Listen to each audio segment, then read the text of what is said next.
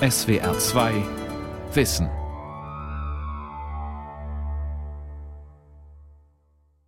In drei von vier Prüfungen habe ich eine Eins. Und in Mathe habe ich, naja, in Anführungszeichen einen Ausrutscher gehabt und habe da dann die zwei, aber naja, es passiert mal. Ich habe keine anderen Gedanken. Studieren. Was sonst?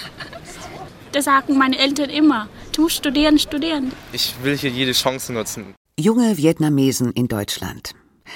Sie gelten als eine Art Integrationswunder. In der Schule schneiden sie deutlich besser ab als andere Migrantengruppen und sogar als die Deutschen. 64 Prozent der Vietnamesen schaffen den Sprung aufs Gymnasium. In den ostdeutschen Bundesländern sind es sogar zwei Drittel der vietnamesischen Schüler. So wie Tan aus Berlin mit den vielen Einsen.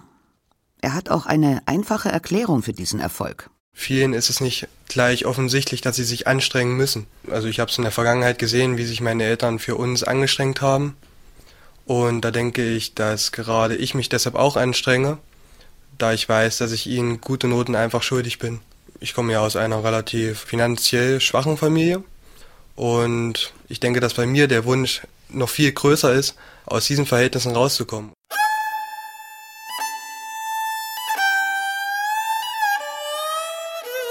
Musterschüler aus Vietnam, Aufsteiger im deutschen Bildungssystem.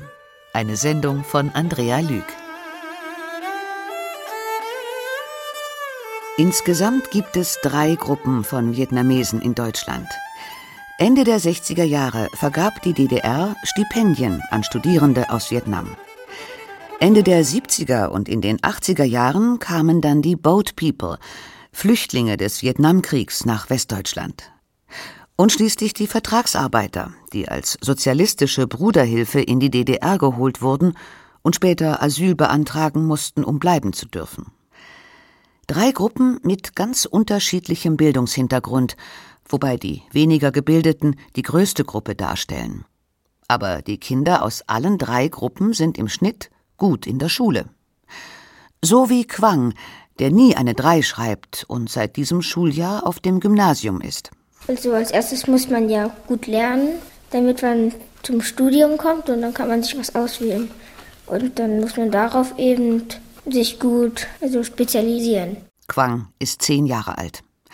Sein Vater hat in Deutschland studiert und arbeitet heute als Softwareingenieur. Die Mutter studierte noch in Vietnam Wirtschaft. Die Familie lebt in einem Einfamilienhaus am Rande Berlins. Für Quang ist die Schule keineswegs eine Herzensangelegenheit. Am Morgen möchte man ja nicht in die Schule eigentlich. Ich mag es zwar nicht, aber hassen mag ich es eigentlich auch nicht. Von acht bis drei ist Schule, danach hat Quang noch Hausaufgaben zu machen und dann übt er Klavier. Ein Instrument zu spielen gehört zum Standardprogramm für vietnamesische Kinder. Für den Zehnjährigen ist auch das Pflicht und nicht Spaß. Ich mag Klavier nicht so, dass ich immer, wenn ich frei habe, jedes Mal Klavier spiele. Ich mach's nur, wenn meine Eltern es sagen. Zur Musikschule geht Quang am Samstag. Den Rest der Woche hat er dafür keine Zeit. Denn nach dem Klavierüben hat der Vater noch Aufgaben für den Jungen. Er hat Quang ein Buch mit Rechenaufgaben gegeben, die schon etwas schwerer sind als die in der Schule. Darin arbeitet sich der Sohn langsam voran. Die Aufgaben werden ja immer schwerer und schwerer und nach einer Stunde gebe ich es dann mit einer Aufgabe auf. Neben Schule und Klavier treibt Quang Sport. Er spielt Tischtennis und Federball und das liebt er. Quang ist ein lebhafter Junge. Das Wichtigste für ihren Sohn ist aber vor allem gute Bildung, sagen die Eltern. Und dafür braucht Quang Fleiß. Wir sind schon sehr fleißig. Disziplin. Wenn wir arbeiten, dann arbeiten wir schon richtig. Vielleicht sind die Leute aus Asien ein bisschen anders. Bei uns legt man großen Wert für die Zukunft der Kinder. Deshalb investiert man Zeit und Geld dafür. Geld, meint Quangs Vater, müsse man in Deutschland für die Bildung nicht so viel aufbringen. Schule und Studium kosten keine Gebühren. Aber Zeit investieren er und seine Frau schon. Sie achten auf jede Schulnote, sind hinter den Hausaufgaben her und im Klavier üben.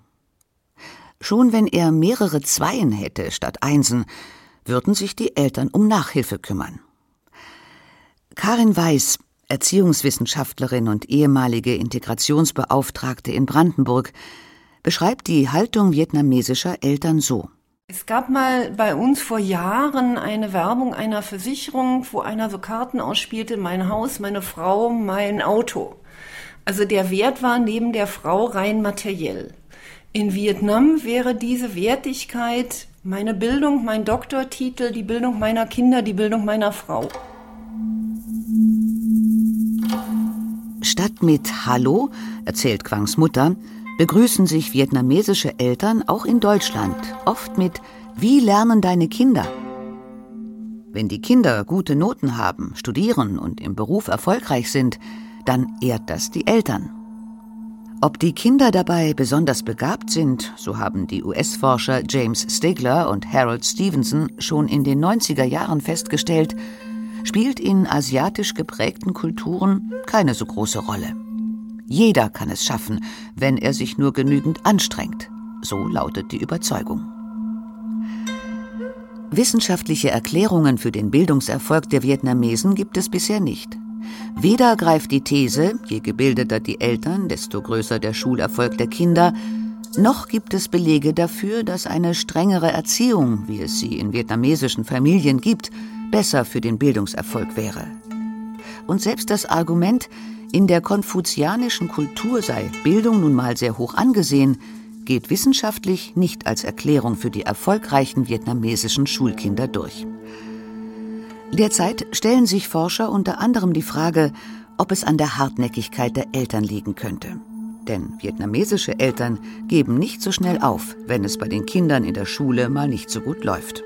Die Kinder haben ganz schön Druck beim Lernen dass sie manchmal gar nicht mehr schafft, dass sie bis zum 12. Klasse überfordert sind und loslassen. Einfach gehen sie aus dem Weg und machen, was sie wollen.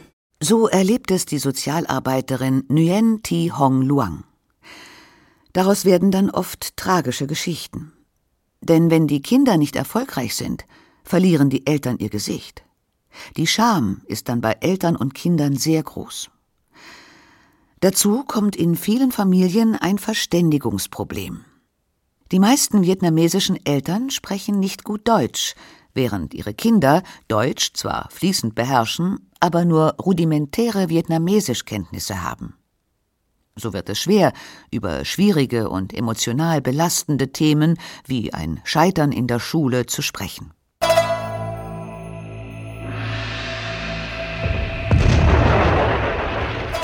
1969 tobte in Vietnam noch der erbitterte Krieg mit den USA. Das Land war wirtschaftlich am Boden. Viele Menschen litten Hunger.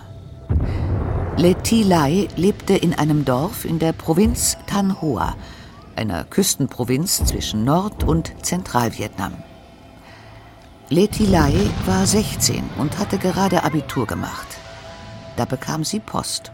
Das war im Sommer 69 da kam ein Brief von dem Ministerium, dass ich ausgewählt wurde, im Ausland zu studieren. Oh, die Freude war groß.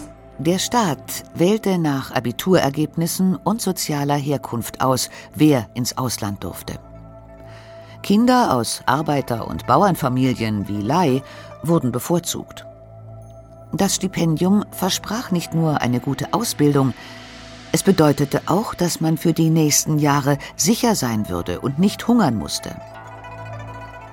Alle Stipendiaten sammelten sich in Hanoi. Dort fanden Kurse zur Vorbereitung statt. Mit dem Zug fuhr Lai in die Hauptstadt.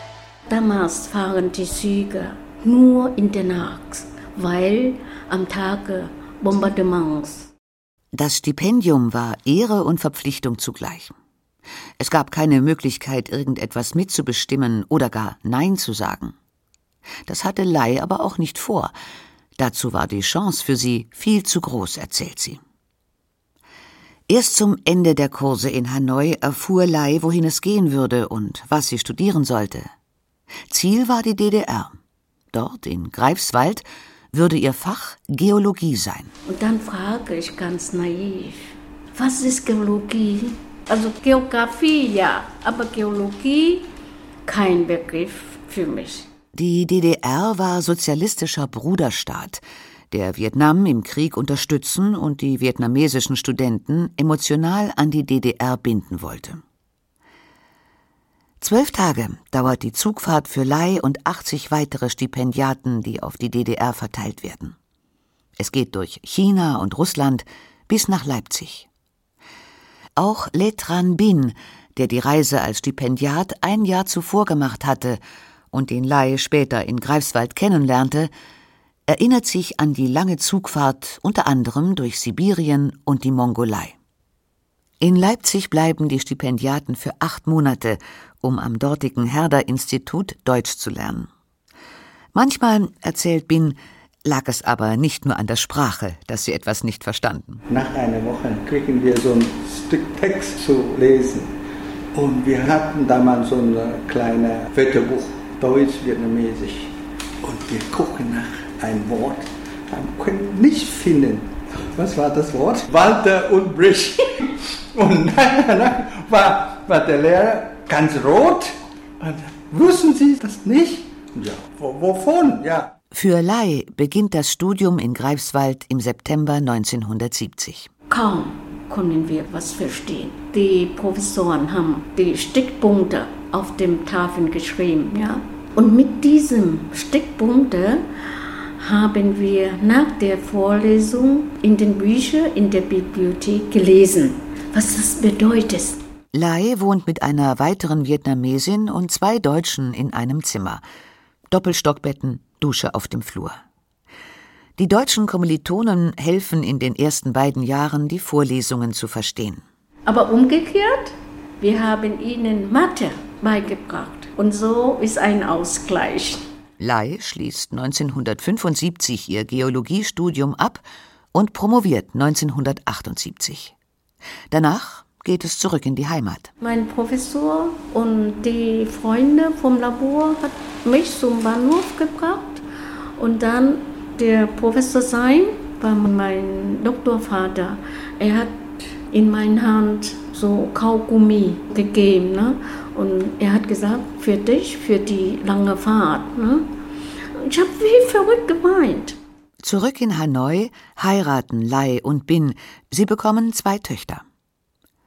Bin wird Direktor des Instituts für Biotechnologie der Universität Hanoi. Lai kommt an die Akademie der Wissenschaften ins Institut für Geologie. Gut 20 Jahre später sollen sie dabei helfen, ihre alte Universität Greifswald nach Vietnam zu holen. In den 1970er Jahren endet der Krieg in Vietnam. Die DDR fährt ihre Unterstützung für den Bruderstaat drastisch zurück. Es kommen keine Vietnamesen mehr in die DDR. Es war offensichtlich von beiden Seiten zunächst einmal nicht gewollt, dass also nähere Kontakte erhalten blieben. Henry Witt war einer der deutschen Freunde von Herrn Bin und Frau Lai. Außerdem war er selbst während des Krieges als Doktorand in Vietnam. Fast 20 Jahre gab es keinen Kontakt zu den vietnamesischen Freunden. Dann kam die Wende dann wurde ich krank und als ich wieder so sacht auf die Beine kam, habe ich gedacht, nun lass uns mal die Situation so greifen, dass ich also nach Adressen gesucht habe. Und dann habe ich also 96 angefangen und habe äh, tatsächlich die ehemaligen Kommilitonen wieder gefunden. Henry Witt baute ein Netzwerk zu den Alumni auf, die inzwischen fast alle in wichtigen Positionen in Wissenschaft oder Politik in Vietnam gelandet waren. Früher sagte man immer so schön, man braucht Multiplikatoren, um da entsprechend etwas auf den Weg zu bringen. Und genau das ist hierbei passiert. 1999 gründete die deutsche Industrie in Vietnam eine Gesellschaft, die versuchen sollte, die Kenntnisse und Fertigkeiten ehemaliger Vertragsarbeiter der DDR mit ihren Deutschkenntnissen besser zu nutzen. Mit dabei waren Unternehmen wie BMW und Mercedes. Auch die Universitäten in Deutschland bemühten sich inzwischen um Internationalisierung. Der Standort Deutschland sollte attraktiver werden für ausländische Studierende und internationale Kooperationen. vor allem im nicht-europäischen Ausland. Und so besannen sich gerade die ostdeutschen Unis auf ihre alten Kontakte und reisten nach Vietnam. Wo wir gesagt haben, Leute, wir wissen, in Vietnam gibt es bei rund 80 Millionen Einwohnern ganze 9000 Wissenschaftler. Das ist für eine aufstrebende Nation viel zu wenig. Ihr müsst unbedingt etwas tun. So ist es eigentlich dazu gekommen, dass wir dann in den nächsten Jahren tatsächlich also ein neues Ausbildungsprojekt geschaffen haben. Das sogenannte Greifswald-Hanoi-Modell sollte begabten Absolventen aus Vietnam eine Promotion in Greifswald ermöglichen. Angeboten wurde das Programm für Life Science, Geo- und Umweltwissenschaften, Mathe, Chemie, Physik und Umweltmedizin. 200 Absolventen schickte Vietnam nach Deutschland, um zu studieren. 100 davon kamen nach Greifswald. Die Vietnamesen haben für 80 Prozent dieser Leute, die da gekommen sind, ein Stipendium ausgeschrieben. Ein Stipendium, was für äh, vietnamesische Verhältnisse faszinierend war. Also alleine, wir haben es mal ausgerechnet, alleine Greifswald hat mit äh, rund drei Millionen Euro von dieser ganzen Geschichte partizipiert. Es war aber klar, dass wer nicht zurückkommt, dieses Stipendium bezahlen muss.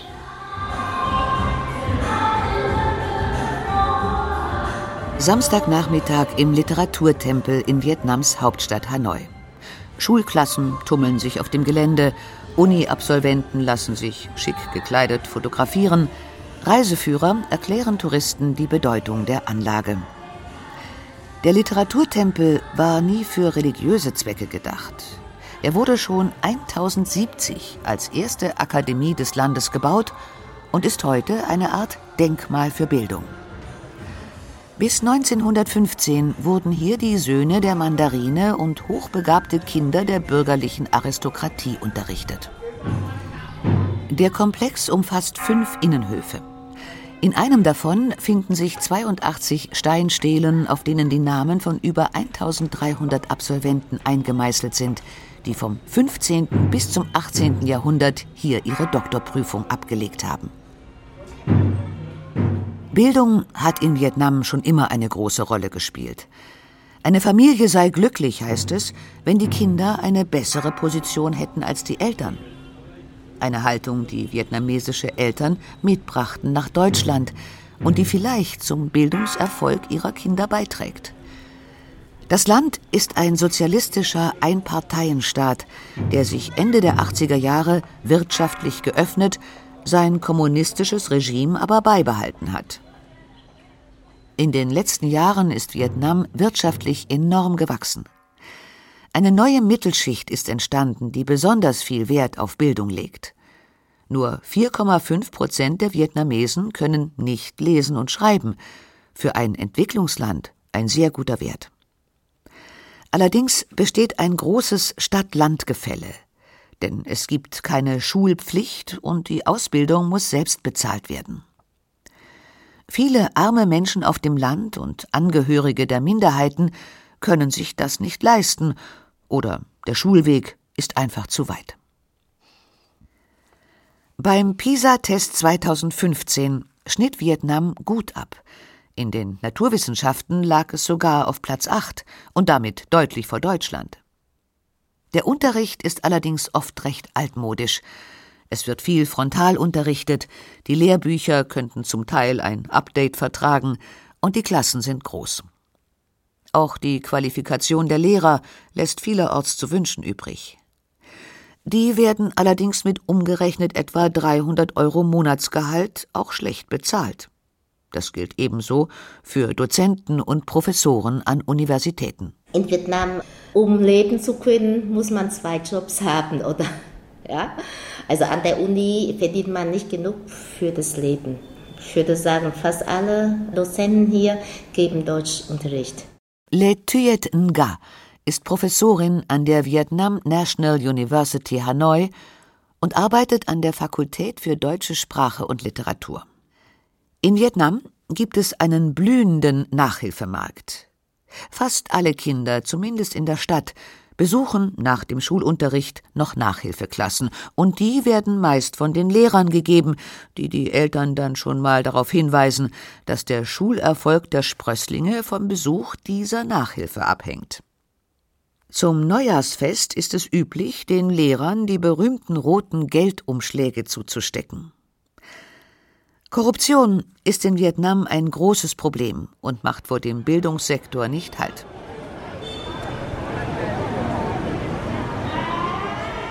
Freitagnachmittag an der University of Languages and International Studies in Vietnams Hauptstadt Hanoi. Hier herrscht noch reger Betrieb. Studierende eilen über den Campus oder stehen in kleinen Grüppchen zusammen. Mopeds knattern wie überall in der Stadt vorbei und als Ausländer wird man freundlich gegrüßt. Unter den Studierenden hier sind auch ein paar Deutsche. Einer davon ist Sören Baas. In Deutschland studiert er Deutsch und Geographie auf Lehramt und diese Fächer hat er auch hier belegt. Es ist schon sehr anders. Also ich schreibe auch einen kleinen Blog und da habe ich auch die Eindrücke an der Universität zusammengefasst unter der Überschrift Zurück in der Schule. Und das trifft es eigentlich ziemlich genau. Es ist schon schulischer als bei uns. Man hat zunächst einmal eine Anwesenheitspflicht. Die Universität geht um 7 Uhr morgens los. So die ganze Interaktion zwischen Studierenden untereinander und zwischen Studierenden und Lehrenden ist dann doch auch eher schulischer. Seit Dezember 2017 ist der Lehramtsstudent hier. Und er genießt seine Zeit in Vietnam. Auch wenn es erstmal seltsam scheinen mag, dass man ausgerechnet in Vietnam Deutsch studiert. Also zuerst einmal kann man denken, dass es für mich jetzt, sag ich mal, alles nur Pillepalle ist und dass ich äh, gar nichts machen muss fürs Studium. Das ist es definitiv nicht, weil ich habe hier auch tatsächlich Sachen, wie zum Beispiel in Lexikologie, die wir in Deutschland gar nicht so tief behandelt haben. Und hier wird das viel tiefer behandelt, weil die Vietnamesen halt später auch als Übersetzer zum Beispiel arbeiten wollen und dementsprechend da auch vertiefte Kenntnisse brauchen. Und da muss ich dann auch schon was tun. Das gesamte Bildungssystem in Vietnam ist unter staatlicher Kontrolle. Die Hochschulen erhalten staatliche Gelder, müssen sich ansonsten aber durch Studiengebühren und aus anderen Quellen finanzieren. Da in Vietnam bisher kaum geforscht wird, also auch keine Auftragsforschung gemacht wird, ist das oft schwierig. Zwischen 2001 und 2011 wurden in Vietnam laut DAAD, dem Deutschen Akademischen Austauschdienst, jährlich acht neue Universitäten und zwölf Colleges gegründet, viele davon privat. Das ist fast ein Viertel mehr als in Deutschland. Vietnam ist aber auch ein sehr wichtiger künftiger Bildungsmarkt für ausländische Hochschulen. Die sehr junge Bevölkerung drängt immer mehr in eine akademische Ausbildung und viele westliche Länder buhlen sowohl um Studierende als auch um die besten Absolventen. Auch für Deutschland ist Vietnam daher einer der wichtigsten Kooperationspartner in Südostasien. Nach unserer Kenntnis ist das proportional gesehen der höchste Ausländeranteil ausländischer Studierender. Es ist zwar so, dass China ähm, rein zahlenmäßig natürlich mehr Studenten liefert nach Deutschland als Vietnam.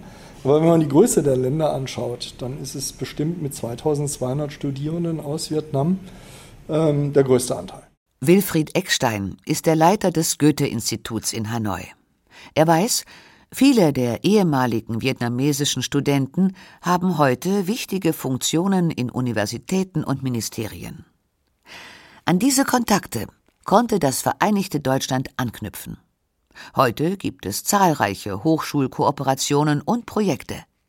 Jedes Jahr schickt Vietnam Doktoranden mit staatlichen Stipendien nach Deutschland.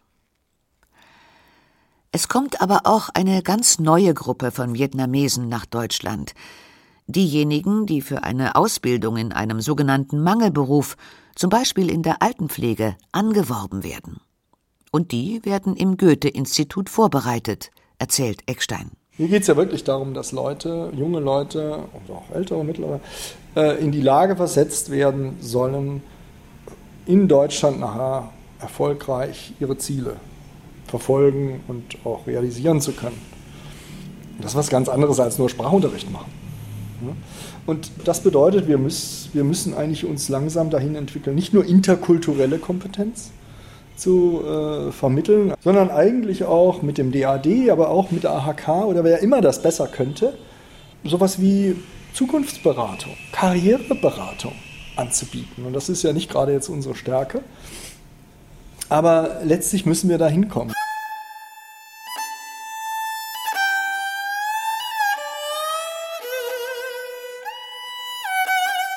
Während also die nächste Gruppe von Vietnamesen nach Deutschland kommt, wenn auch in kleiner Zahl, rätselt man weiter über den Bildungserfolg vietnamesischer Kinder in Deutschland.